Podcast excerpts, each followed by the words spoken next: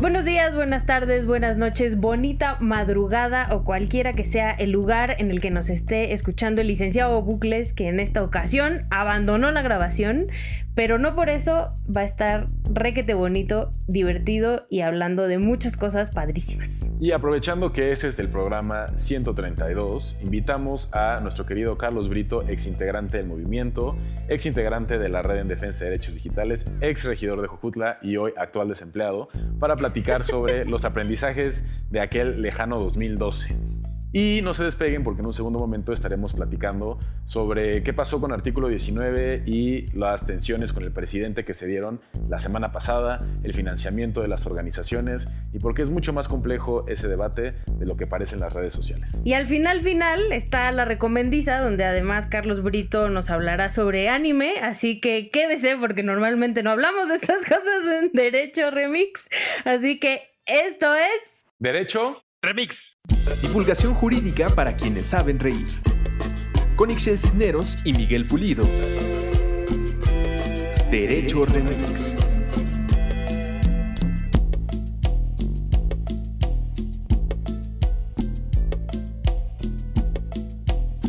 Andrés Torres Checa, ¿cómo estás? Hola, ¿qué tal? En el tiempo espacial en el que se encuentren. Saludos a todos y todas. Pero además hoy estamos muy emocionados porque está con nosotros también Carlos Brito.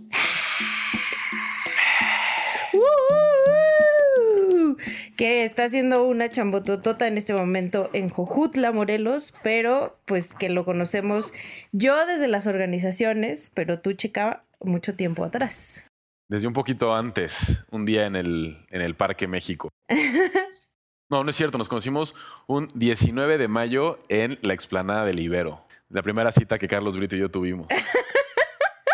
No, justamente estará acá Carlos Brito y también Andrés Torres Checa para platicarnos de ese movimiento que a muchos de nosotros nos dio mucha ilusión después de muchas vapuleadas de movimientos sociales, que es el 132. Y ahora sí, platíquenos muchachos de ese día y de cómo se conocieron. Pues si quieres platico yo un poquito, Brito, y después tú cuentas la perspectiva desde el norte de la Ciudad de México. De verdad, la real. No, pues como saben, nuestro líder Atolini nos pidió que saliéramos a marchar con unas tortas y unos refrescos de por medio y... Bueno, como saben, el, el, o si lo recuerdan, el famoso 11 de mayo, eh, Enrique Peña Nieto visitó la Universidad Iberoamericana como parte de un acto de campaña para estar con estudiantes. Le salió el tiro por la culata cuando varios estudiantes le cuestionaron sobre lo que había ocurrido en Atenco y Peña Nieto salió a esconderse a el baño, uno de los baños del Ibero, en específico el que está arriba de la cabina, eh, al lado de la cabina de Ibero 90. Y dato curioso, si van un día al Ibero y van a ese baño, el monito del baño tiene un copetito de Peña Nieto. Una suerte de placa conmemorativa. Peña Nieto was here.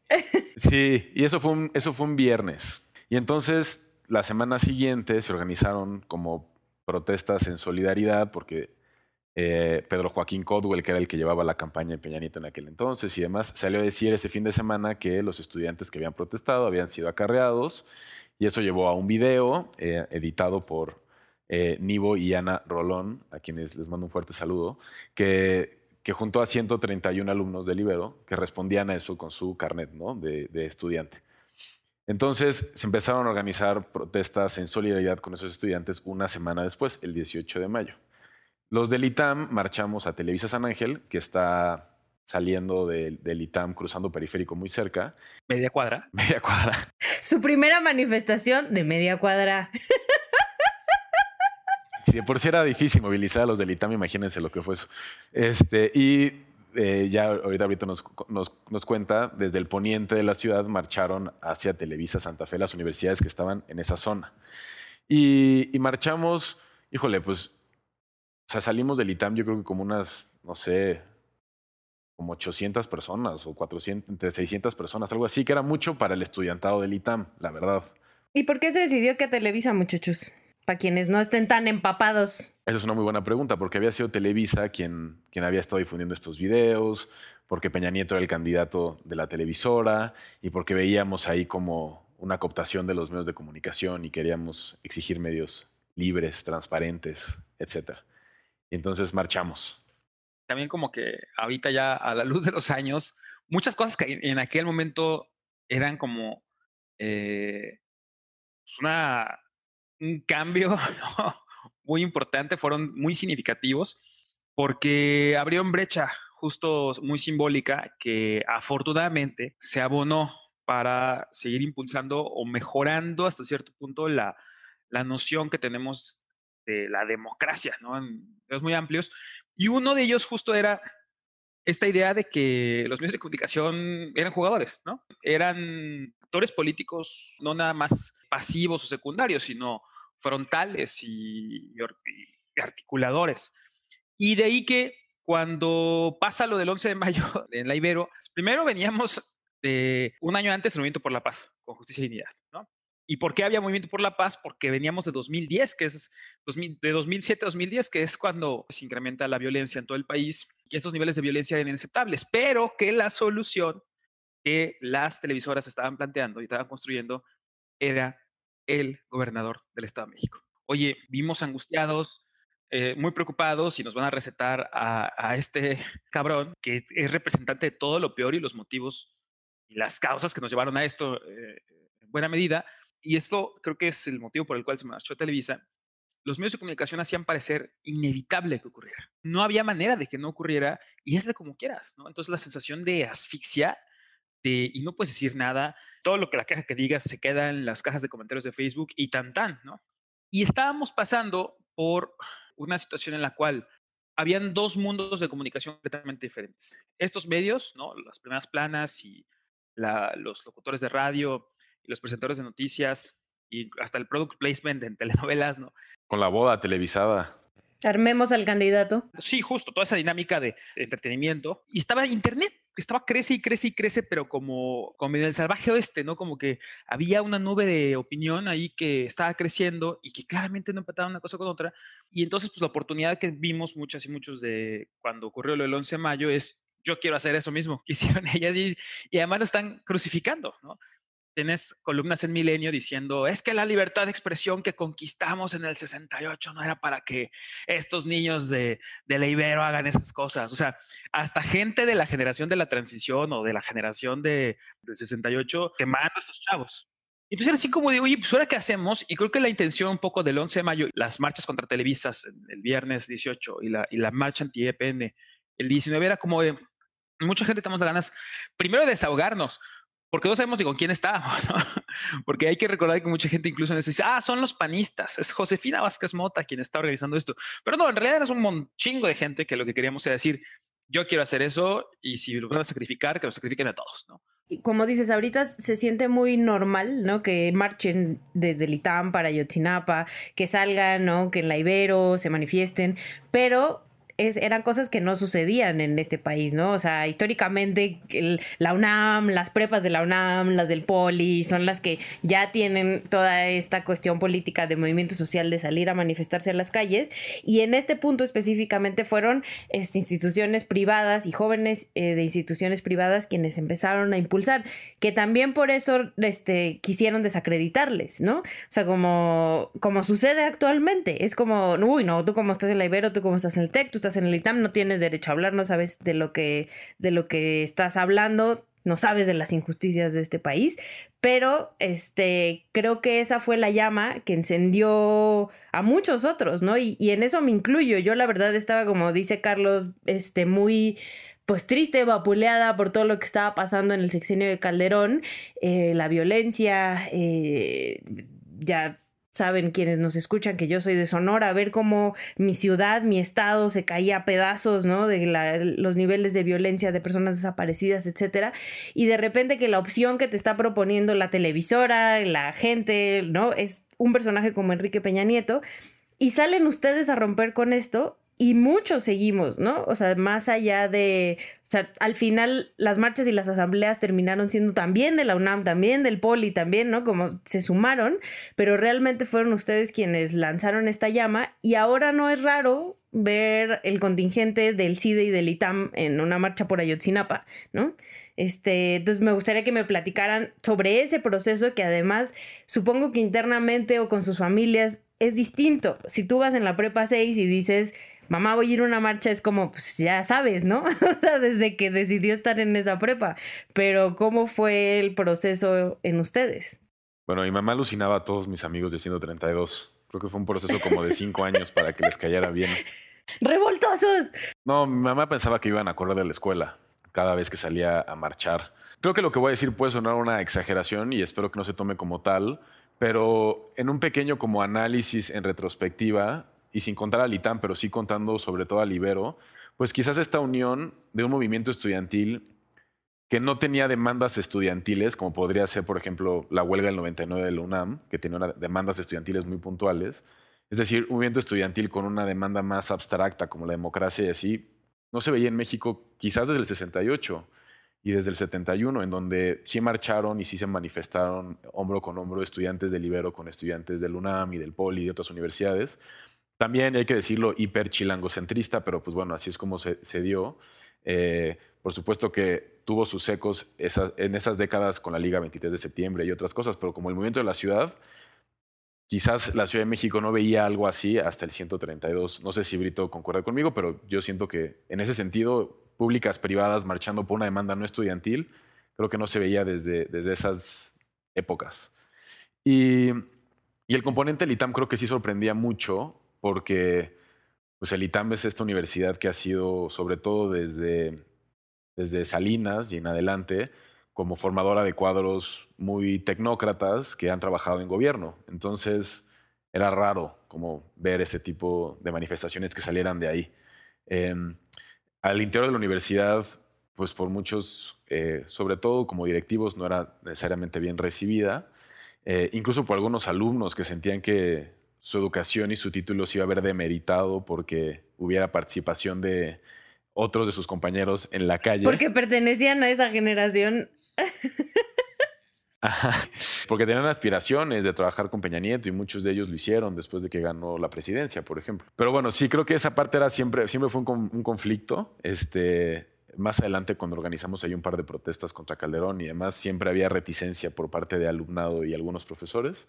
Eh, pero eso no dejaba de hacerlo como divertido, que creo que era como una parte importante dentro del movimiento. Y, esta unión con otras universidades, creo que, que al final el 132 en ciertos momentos logra salir de la Ciudad de México y tener ecos fuera de la Ciudad de México de una manera muy interesante y logró tejer puentes que hoy creo que siguen vigentes entre muchas personas a nivel individual o entre ciertos grupos de personas con Jalisco, Baja California, Puebla, Morelos, en fin, eh, que también encontraron en el 132 un detonante para politizarse. ¿Tú, Brito, cómo lo ves? Creo que en aquel momento eh, parte de los argumentos eh, tenían quienes decían que la libertad de expresión no era para mostrar rechazo o que decían, es que no se vale, mejor que protesten a favor de su candidato, pero no en contra del nuestro. Esas cosas que se decían en un choque generacional sobre cómo entiende cada quien la política. Y justo esta banda o estas generaciones que lo ven de manera como corporativa, que no conciben, por ejemplo, que hay una manifestación que no tiene líderes. O sea, las dinámicas de la comunicación son muy, tienen la reducción, ¿no? Blancos, negros, buenos, malos, este, a quién debo apoyar, a quién debo odiar. Y, esos, y esos mundos les tocó un punto de quiebre, ¿no? O sea, igual no se, no se conocían tanto. Y mucha gente de la que salió a marchar no sabía que eso era politizarse, por ejemplo, ¿no? Ya decimos, ah, es que se estaban politizando. Pues nada querían desahogarse y querían eh, manifestar algo, ¿no? Eh, sentimiento en la calle y que vieran que sí eran ellos. Estaban muy felices la gente, por cierto. Éramos unos cuantos y no, éramos miles. Y eso daba mucha felicidad de saber que no estábamos loquitos, ¿no? De que ese mundo y esas formas de comunicación y esos sentimientos y esas visiones sobre lo que se siente que frente a lo, lo grave de lo que está sucediendo nos recetan una cosa así, despertó justo otros sentimientos de, esperanza, de igual no estoy solo, no estoy sola, ¿no? O sea, qué bueno que hay gente que me acompaña y quizá, ¿no? No todo está perdido. Eso ya le podemos decir politización. Y en aquel momento, y otro tema como hito, no se marchaba contra candidatos. Pero era como contra el sistema, ¿no? O sea, eh, marchabas contra, contra el PRI ¿no? y lo que significaba, no contra un candidato. O sea, ahorita ya se marcha contra candidatos y Salgado Macedonio. Ah. Trump, Salgado Macedonio. se marcha contra candidatos de manera como más natural, ¿no? Este, incluso pon tu frena, ¿no? No sé si, frena marchó cuando estaban las campañas, pero pon tu. Marchó en coche. Y también siento que jaló a muchas personas, como decías, no politizadas, ¿no? O sea, que no estaban acostumbradas al sentirse identificados con el mensaje, personas que no estaban acostumbradas a salir a marchar. Y creo que también lo siguen haciendo muchas de ellas y de ellos, ¿no? Después de este movimiento. O que pensaban que hacer política solo era votar, ¿no? O, estar en un partido político. Ajá, yo creo que justo ahí em, abrió un abanico de posibilidades en las que podía entrar la idea de politizarse. O sea, por ejemplo, en mi caso muy particular, en el ITAM, en ese momento yo tenía 20 años, estaba en mi segundo o tercer semestre, y mi horizonte político era pues trabajar con algún candidato, ¿no? Y, previo al 132 yo había tenido algunas pláticas para trabajar en la campaña que se venía de Mancera, que daba clases en el ITAM en ese entonces, o de Mario Delgado. Ay, Dios mío. ¿no? O, Ay, Dios de Mario Delgado, ¿no? Ay, Dios mío. Qué revelaciones. Fui, a una junta en la que estaba el mismísimo Tenorio platicándonos cómo iba a ser la campaña de Mario Delgado, esto como enero, febrero, antes del, antes del 11 de mayo. Y ese es el horizonte de cómo hacer política. Y quienes no eran, no sé, de izquierda, tenían sus horizontes con el PAN o el PRI, porque esa era la manera. ¿Y cuándo es política? Cuando son elecciones y tan, tan. Y creo que el 132 lo que dio fue un abanico de poder politizarte de otras maneras, desde la calle, desde la sociedad civil, desde colectivos.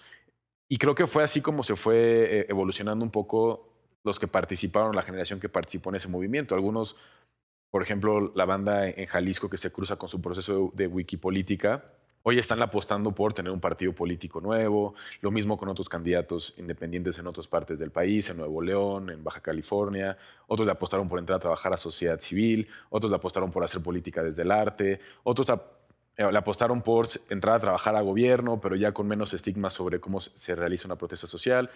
No lo sé, creo que lo que hizo al final eh, este movimiento para una generación muy específica fue abrir ventanas eh, de, oportunidades de, hacer política.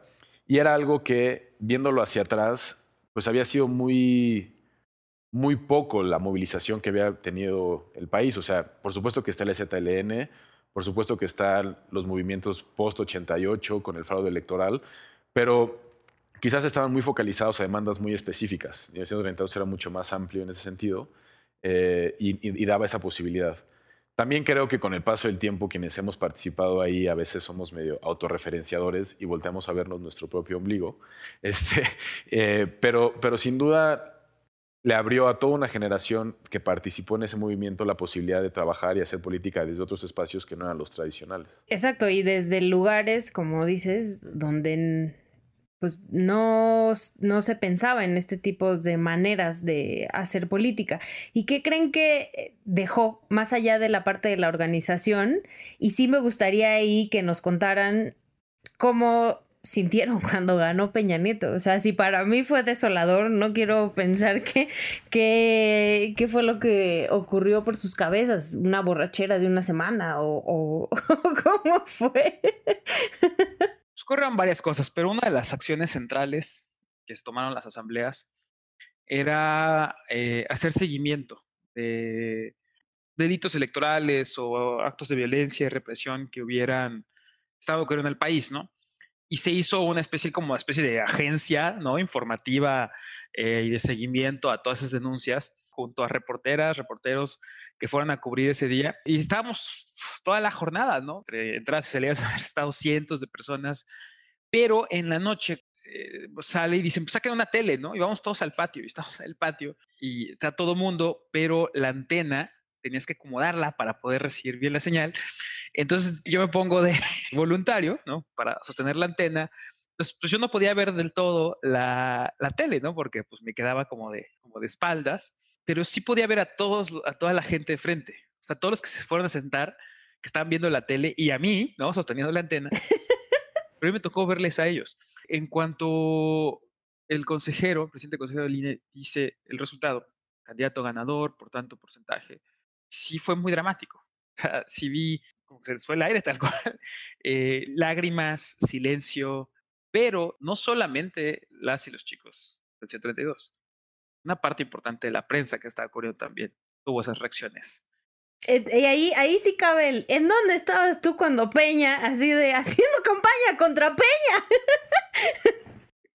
Exacto. Y, y fue, fue, fue un momento que se cortó porque teníamos una tarea, que era justo darle seguimiento a las, a las agresiones que habían sufrido varios compañeros y compañeros, sobre todo el Estado de México, por ejemplo. Y así como hubo un momento de decepción y de tristeza y de coraje, inmediatamente pues todo ese grupo se puso a, avanzar en lo que tenía, que era justo darle seguimiento a esas agresiones. Yo lo más añadiría que, digo, para mí fue un golpe de, de realidad, eran mis primeras elecciones en las que podía votar.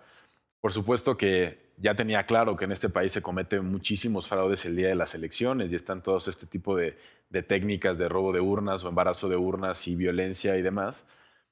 Ser testigo de manera más cercana, porque le estuvimos dando seguimiento, entonces durante todo ese día no había nada más en nuestra cabeza que si robaron urnas aquí, que si entraron a saltar acá, etcétera, le daba otra dimensión. Y lo feo de todo es que esa es una constante en nuestro sistema electoral. O sea, cada tres años ese es el modus operandi en cómo se realizan las elecciones. Y no es una cosa que sea típica, como, bueno, hay en las elecciones de 2012 eh, hubo ciertas irregularidades. No, cada vez hay, o sea, no sé si más o menos, solamente hay distintas formas de irregularidades, a lo que se ha aumentado con mucha violencia en contra de candidatos o precandidatos. Las elecciones pasadas, un montón de alcal alcaldes que fueron asesinados en el país y las elecciones se realizan como si nada.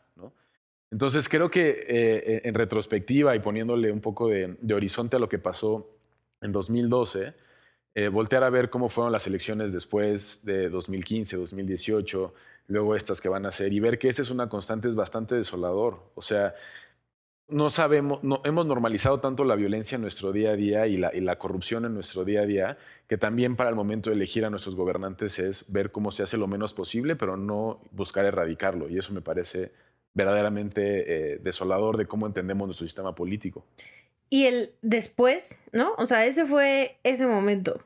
Digo, yo les conozco a varios y a varias de ustedes. Es más, varios y varias han estado por este espacio de Derecho Remix, ¿no? Por ahí anduvo Sofía Robina, este, Luis Fernando. Este, que Luis Fernando, según entiendo, se sumó a después, ¿no? Es... Pues sí, no, porque a ver, a ver, justo, o sea, 632 es literal agarrar y subirse y decir, este cartel me representa en redes sociales y ya soy y mañana ya no soy, o si soy tres, cuatro, cinco veces no es una credencial de afiliación gremial, corporativa, ¿no? Por ejemplo, este, personas adultas mayores decían, es que no sean excluyentes, yo también quiero ser 132. Y pues claro que sí, o sea, pero era... Oye, yo fui 132 con todo y chamaco y carriola, ¿eh? Y Maruca, mar marchamos Maruca, yo y, y, e Iker en su carriola, marchamos junto a ustedes. Señora 132. Infante 132. Exacto. Todo mundo, todo mundo. Soy la tía de los 132 para las que, los que no nos hayan escuchado antes. Es una movilización, fue una, una serie de movilizaciones y, y, una identidad un poco etérea. Para eso daba y ese era el punto, ¿no? Creo que le dio justo un grado de acceso a muchísima gente también tiene un sacrificio de ser así, y el sacrificio es que le, le, quita organicidad, ¿no? Y la falta de organicidad dificulta no ser sujeta de ciertos ataques. ¿no? Justo la idea de seleccionar y decir de la prensa, búscame a tu al líder de ellos. No, señores, que no hay líder. No, no, no te subo tu nota, ponme un líder, ¿no? O sea, bueno, pues, pues el que más, el que más habla, el que más grita es Atolini. Y, y creo que es una dinámica justo de parte de este otro mundo, ¿no? El que hablo, de querer agarrar lo que es etéreo, nebuloso y una naturaleza muy padre, que lo así constreñir en un cartón de, de, huevos, ¿no? O sea, ¿para qué? Para poder romperlo. Y ese es parte de los problemas de, de no ser así, ¿no? No ser corporativo. Creo que también tiene, tendría ventajas, porque mucha gente también se queja y dice, es que, es que no perduraron mucho tiempo porque no, no eligieron liderazgos y no sé cuánta cosa y vienen a regañar también. Pero es que si se elegían liderazgos, creo que Checa estará de acuerdo, mucho me salía. O sea, y así un montón de gente, es que no eres el punto, ¿no? Eh, entonces tampoco tendría la potencia, entonces como no tener la potencia, entonces no, no diagnosticarías el, necesitaban liderazgo. Es una especie como de no querer entender la naturaleza de cierto tipo de movilización. ¿Y sí creen que se, o sea, que fue muy poco el tiempo? Yo creo que continúan hasta la fecha, ¿no? Justo contestando tu pregunta de qué pasó después, Pues la lógica de los movimientos eh, sociales es que tienen picos y valles y desaparecen y se, se, reinventan y se adaptan a las coyunturas. Yo creo que el 132 sí estaba muy atado a la coyuntura electoral de 2012. La victoria de Enrique Peña Nieto en esas elecciones, pues la verdad es que sí le da un poco en la torre a, las movilizaciones que habían tenido el movimiento antes y la articulación.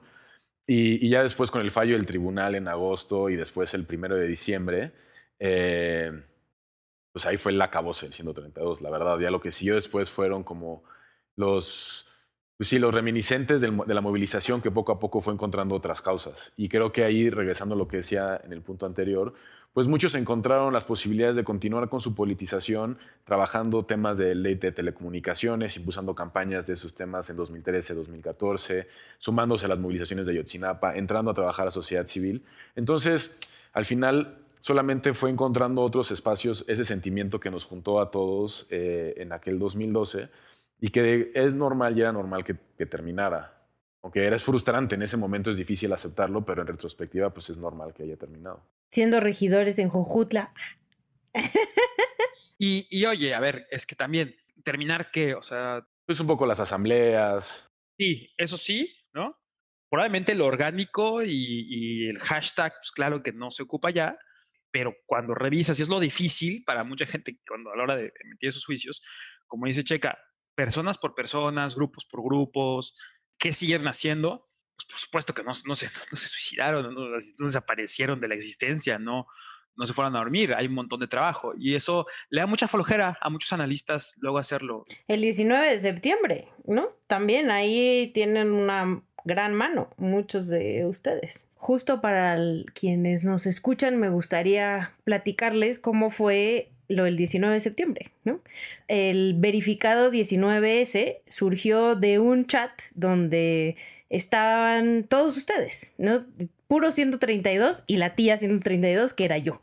Y ahí es el momento en el que viene lo del sismo y todos estamos igual de desordenados en nuestra cabeza como estaba la Ciudad de México sobre todo, pero no solo la Ciudad de México, por ejemplo, Carlos Brito tenía su cabeza en Cojutla, Morelos, ¿no? Y había otras personas que estaban trabajando en, en otros estados como Oaxaca y fue como, ¿qué hacemos? ¿No? O sea, tenemos esta red con posibilidades de organización donde ya hemos ya nos hemos organizado en otras ocasiones, cómo nos movilizamos y se empezó verificando la información. Y de ahí surge Verificado 19S y de ahí surge esta iniciativa tan bonita este, para juntar víveres, por ejemplo, ¿no? Este, me acuerdo perfecto, Carlos Brito, de ti en lo que era una casa en la colonia Hipódromo Condesa, creo que estaba Roma, no sé qué, qué significa, este, juntando víveres para llevártelos a Jojutla, porque pues de allá eres, ¿no? Y, y había como algo, algo muy importante que te jalaba para no soltar esos espacios pues sí, a toda esa banda que eh, hace unos días, ayer o antier, justo por un tuit que puso Sandra Patargo, que es de la Ibero, que es 132, al respecto artículo 19, que será nuestro siguiente tema después del corte, y me decían, tú y tus amigos de la Ibero, ¿no? Pues sí, yo y mis amigos de la Ibero y de otras escuelas han hecho un montón de cosas que a lo mejor no es que a ustedes les guste andarlo, andarlo publicando en todos estos espacios, pero pues sí estaría bien que se tomaran un poquito el tiempo antes de señalar y tú dónde estabas cuando Calderón y tú dónde estabas cuando Peña Nieto, de investigar un poquito realmente en dónde estaban, ¿no? Y dónde están ahora.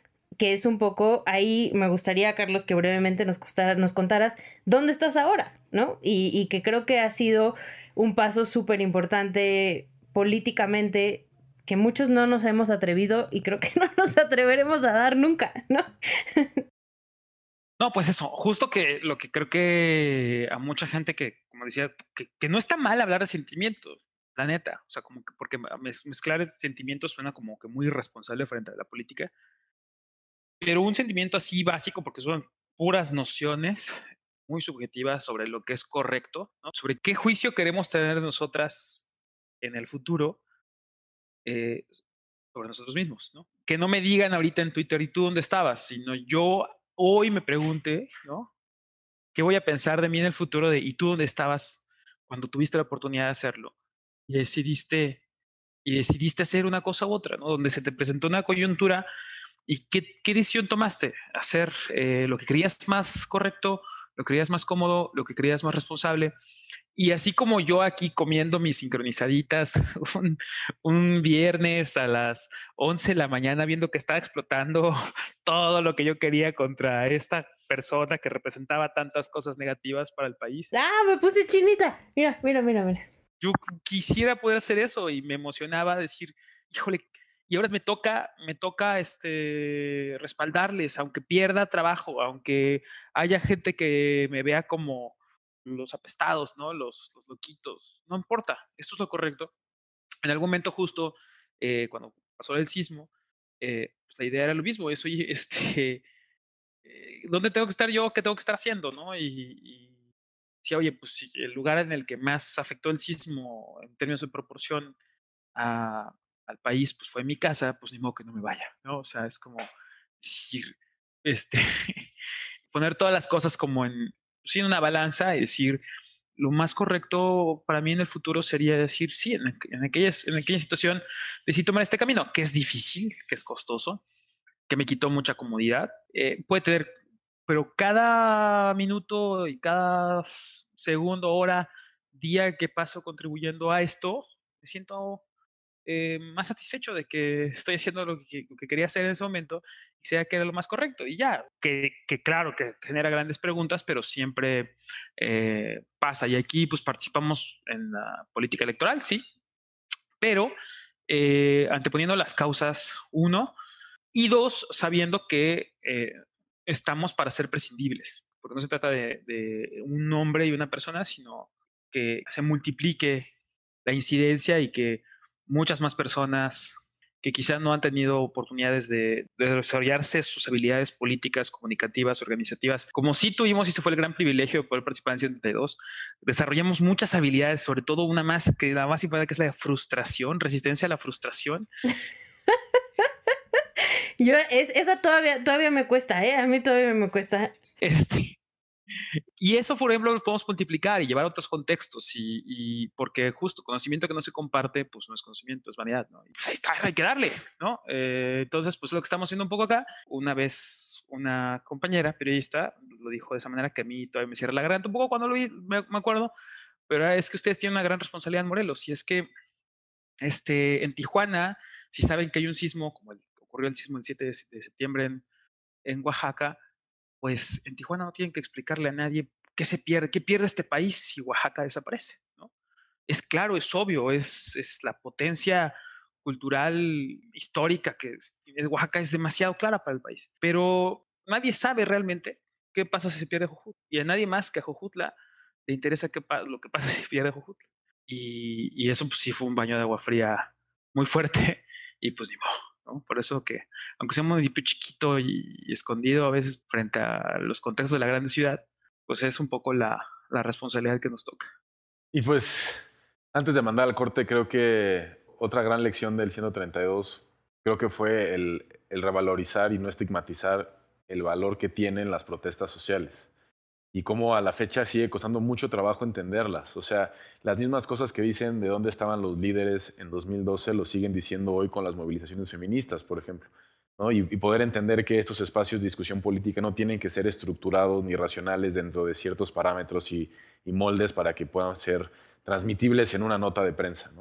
Eh, y, creo que, seguimos teniendo ese reto como ciudadanía para poder profundizar y problematizar el rol que tienen estos, estos movimientos sociales en nuestra democracia.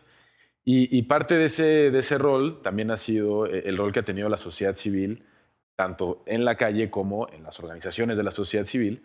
Y por eso, ahorita regresando del corte, platicaremos qué, qué fue lo que estuvo pasando ahorita en, la Semana Santa con ciertos eh, señalamientos que se hizo desde el Palacio Nacional en contra de una de las organizaciones de la sociedad civil más importantes para nuestra democracia, que es Artículo 19, justo por la labor que hace defendiendo y protegiendo periodistas.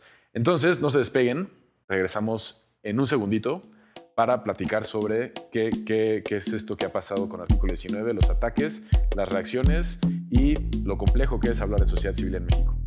Esto es... Derecho. Remix. Hola, soy Sofía de Robina y fui parte de Yo Soy 132, participando a través de la Asamblea de la Facultad de Derecho de la UNAM y de la Mesa de Migración. Y para mí haber formado parte de Yo Soy 132 fue la posibilidad de que la rabia que sentíamos en algún momento me sacara a las calles y encontrar que no estaba sola y encontrar en otras y en otros que hoy son grandes amigos y maestras de vida la posibilidad de hacer política desde el encuentro, desde lo colectivo, desde la amistad y el cuidado y encontrar en las calles que no solamente nos movía el dolor y la indignación y la rabia que siguen estando ahí por muchos motivos, sino también la fiesta por el encuentro y la esperanza por transformar de a poco nuestra realidad, empezando también por construir la política en lo personal y en las relaciones de cada día y creo que en esa red y en esa posibilidad festiva de hacer política de una forma distinta, eh, es en donde más sigo encontrando a 132. Yo soy Erendira Derbez y para mí el movimiento 132 fue muy importante porque eh, significó reivindicar el derecho a tomar las calles, eh, a la protesta, que ahora es muy evidente, pero en ese momento creo que fue junto con el movimiento por la paz un año antes un parteaguas. Este movimiento creo que lo que hizo fue cuestionar cómo entendemos que funciona la democracia en México.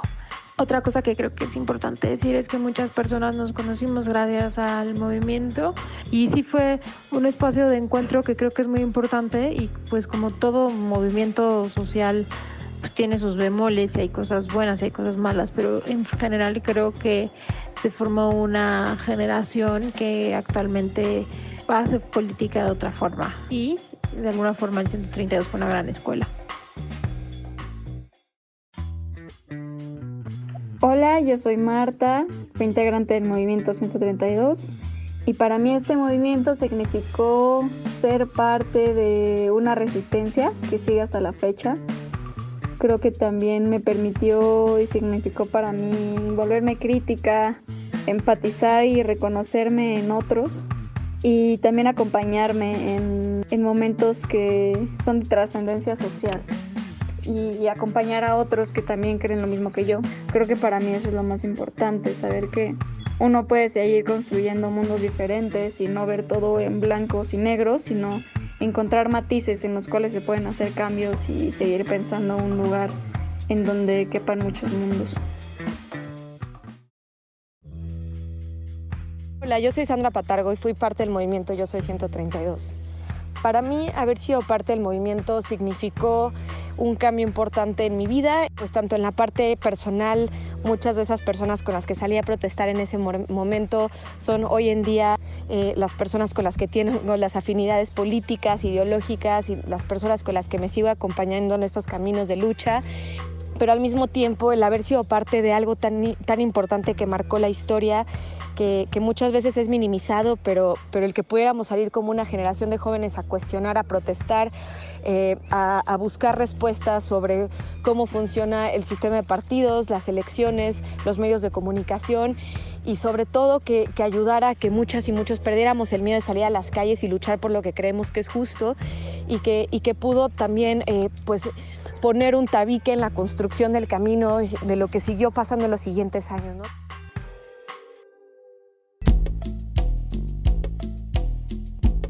Pues regresamos de este breve corte para seguir platicando con Carlos Brito, nuestro querido Carlos Brito, sobre lo que fue el movimiento 132 y ahora entrando a un problema un poco más quizás concreto sobre el rol de ciertas organizaciones de la sociedad civil, el papel que desempeñan y los señalamientos que hizo eh, López Obrador en contra de una organización muy particular, que es Artículo 19. Entonces, para recapitular muy brevemente, eh, Artículo 19 es una organización internacional que tiene una oficina aquí en México, que cubre México y Centroamérica, y que se dedica a la defensa y la protección de la libertad de expresión, sobre todo de los periodistas, de los y las periodistas. Y desde el año 2006, eh, si mal no me equivoco, que están en México, se han encargado de acompañar un montón de casos eh, de agresiones en contra de la prensa y en contra de medios. Eh, por mencionar algunos casos, está el caso, por supuesto, de Lidia Cacho, muy, muy conocido, pero también otros casos como el de Javier Valdés y otros periodistas que han sufrido agresiones o, en el peor de los casos, que han sido asesinados. Em, y Recientemente, Artículo 19 ha señalado algunos de los abusos que se están sufriendo en Notimex, la agencia del Estado, en contra de eh, los trabajadores y el sindicato de Notimex. Entonces, em, el presidente López Obrador en la mañanera de la semana pasada mencionó que artículo 19, toda la gente que está relacionada con artículo 19 es parte del movimiento conservador y que además artículo 19 está financiada por el Departamento de Estado de Estados Unidos y eso hace que Estados Unidos eh, tenga cierta injerencia en nuestra política a propósito de un comunicado que sacó el Departamento de Estados Unidos preocupándose sobre la situación de defensores de derechos humanos y periodistas en México. Pues más o menos ese sería el resumen. Eh, ¿Cómo vieron las reacciones eh, del presidente y los señalamientos? Ixchel. Ay, Dios mío, este, si uno que pensaba que se iba a ir de vacaciones, de repente el presidente a inicio de Semana Santa, tómela, ¿no? Saca este chingadazo en contra de las organizaciones que ya se le hizo costumbre, ¿no? Hablar así de las organizaciones de la sociedad civil organizada, pero además yo no sé si no tiene la información, o sea, hace güey, porque mencionar que artículo 19 está financiado por USAID específicamente, eh, que es eh, una agencia del gobierno de Estados Unidos, que realmente son los impuestos de los gringos, ¿no? Lo que, lo que genera, lo que tiene esta agencia, y que por eso son conservadores, ¿no? Y también señalando que el exdirector de Artículo 19 ahora es vocero de una organización ligada a Claudio X González, este, ya por eso se desacredita todo el trabajo de, de una organización. USAID no solo financia a Artículo 19, sino también financia a muchas otras organizaciones de la sociedad civil, pero también financia al gobierno mexicano. Justo hace unas semanas se firmó un convenio eh, con USAID del gobierno mexicano la Secretaría de Gobernación, pero como ese convenio hay muchísimos otros. E-, ese caso específico era sobre migración, pero aún así hay muchos otros donde el gobierno de Estados Unidos está financiando acciones del gobierno mexicano, colaboración le llaman, eh, o cooperación con el gobierno mexicano. Este, hace unas semanas este, nuestro canciller Marcelo Ebrard anunció que nos iban a prestar vacunas los gringos, ¿no? Y salió una nota en Estados Unidos diciendo que nos prestaban las vacunas, pero pues si deteníamos a los migrantes centroamericanos para que no, llegaban, no llegaran a suelo estadounidense. Entonces, el utilizar este tipo de artimañas y engañar a la gente, porque eso es lo que hace, engañar a la gente. Muchas personas no tienen ni idea ni qué es USAID, ni de dónde salió, ni por qué financia artículo 19 ni que financia también al gobierno mexicano, me parece muy lamentable en un país donde hay más de 120 periodistas asesinados que no han obtenido justicia y que además agreden un día sí y el otro también a los periodistas. Eh, me parece muy lamentable que el gobierno de Andrés Manuel López Obrador se esté prestando para esto, para atacar a las instituciones que le han dado un poco de estabilidad al, tema específico de libertad de expresión y que además han hecho el trabajo del Estado. Y no solamente en el sexenio de Andrés Manuel, sino también en el sexenio de Peña Nieto y también en el sexenio de Calderón, ¿no? Como decíamos, artículo 19 surgió en esta época súper violenta en México, en el sexenio de Felipe Calderón. O sea, llegó aquí a México en esa época justo porque estaban en la indefensión un montón de periodistas.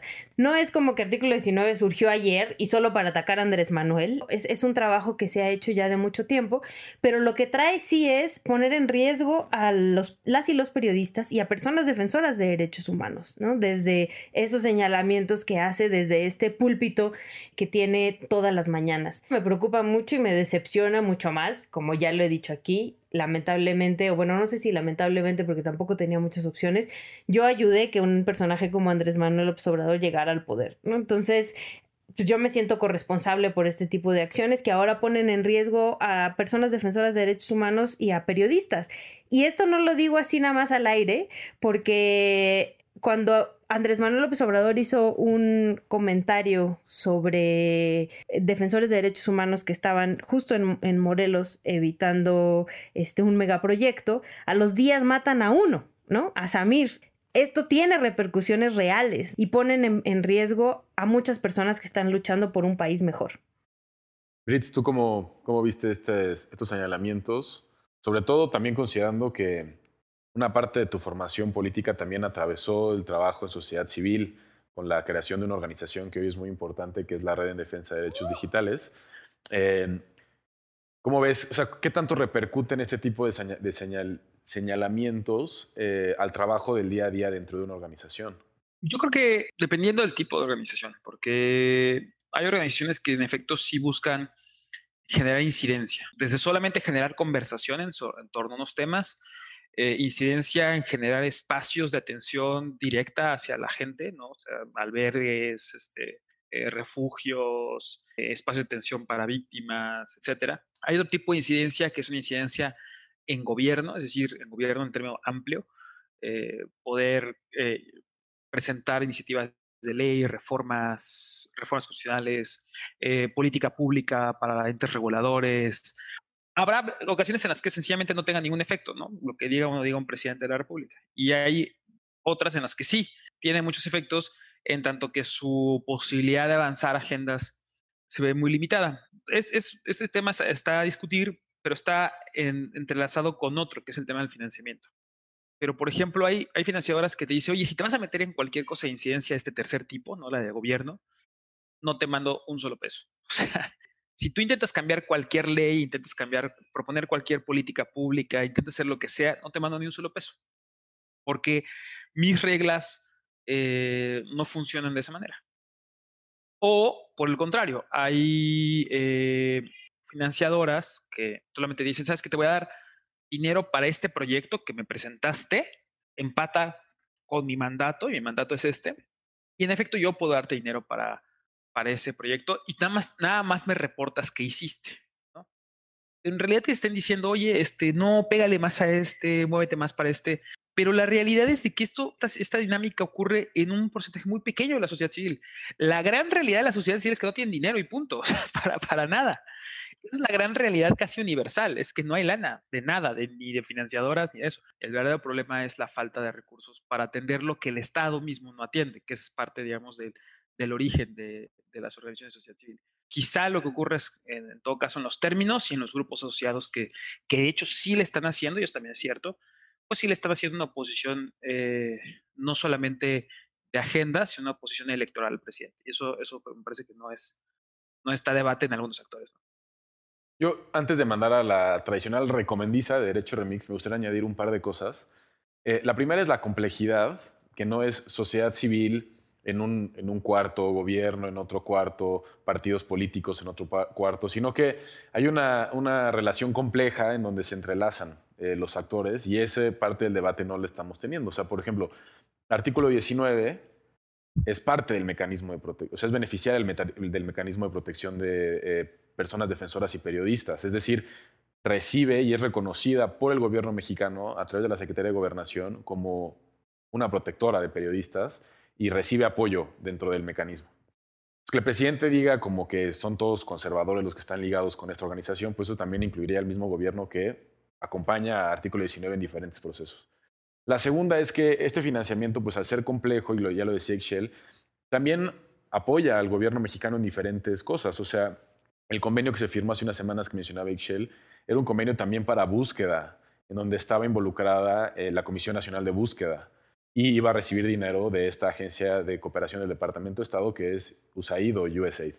Es decir, el gobierno mexicano también recibe apoyo de diferentes organismos internacionales y el gobierno mexicano tiene sus propios mecanismos de, cooperación internacional.